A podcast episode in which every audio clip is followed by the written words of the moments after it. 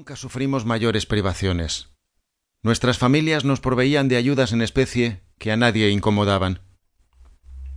Ella todavía supone, o acaso esté acostumbrada a suponer, o me deja creer que supone, que puedo llegar a escribir un libro que alguien publique algún día. Yo también lo esperaba hasta que vi ayer esa sonrisa cruel que también me conozco. De mi hijo vino todo lo mejor que me ha sucedido en la vida, aunque a veces tuve que sacarlo con tirabuzón. Tal vez esta liberación tan ingrata y de aire tan definitivo era lo único que le faltaba por concederme. Cuando Estela terminó de fregar los platos pasó a darme las buenas noches al estudio. Tenía algo que decirme, pero se contuvo.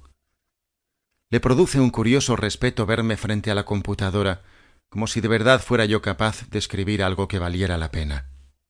Naturalmente, no era el caso.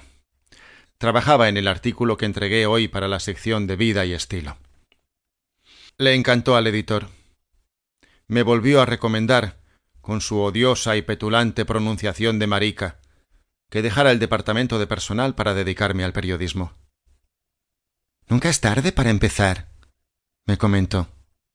Le señalé que esperaría mi jubilación para ponerme a escribir de tiempo completo.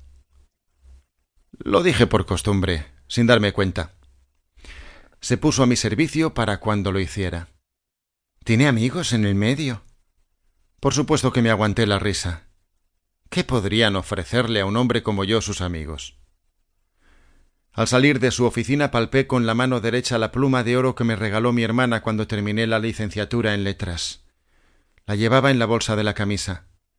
La llamamos la pluma de Dumbo, porque hasta hoy fue para mí una suerte de talismán. Con ella escribí mi primera página de todas las novelas que luego nunca terminé.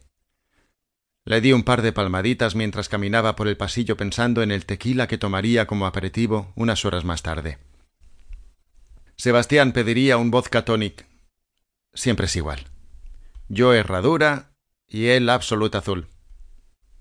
Con la comida yo selecciono el vino. Al final él toma Carlos I y yo chinchón seco con un hielo. Cuando terminé el artículo que tanto conmovió al idiota de estilo, me fui a la cama.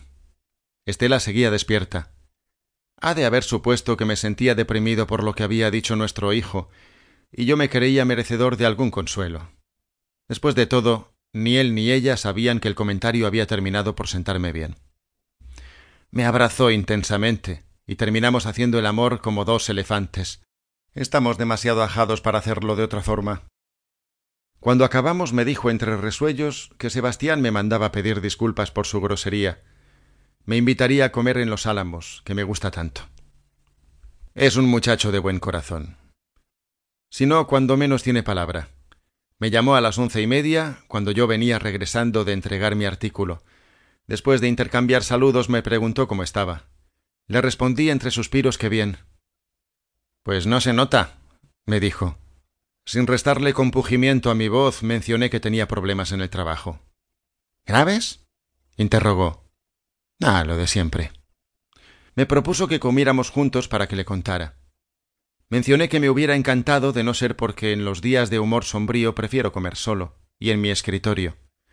Me rogó que lo acompañara a los álamos para ver si así me animaba.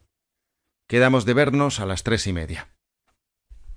Había algo de trabajo, pero yo no tenía ninguna voluntad de hacerlo, por lo que me encerré a piedra y lodo y me recosté en un sillón a esperar la hora de la comida, planeando mi nueva vida. Me levanté a las tres en punto, me unté loción y salí a la calle. Llegamos casi al mismo tiempo. Obviamente él había estado trabajando hasta el último minuto. Venía agitado. Primero se sentó y después trató de quitarse el saco. A diferencia de mí, Sebastián es el tipo de persona que ama y respeta su empleo. Esa es otra de nuestras discusiones eternas. Dice que tanta responsabilidad se debe a su profesión.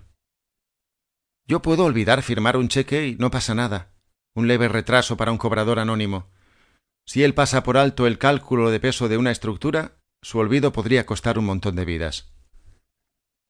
Siempre que lo menciona le recuerdo que yo me opuse a que estudiara ingeniería. Esa carrera, le dije, no puede traerte más que incomodidades y frustraciones.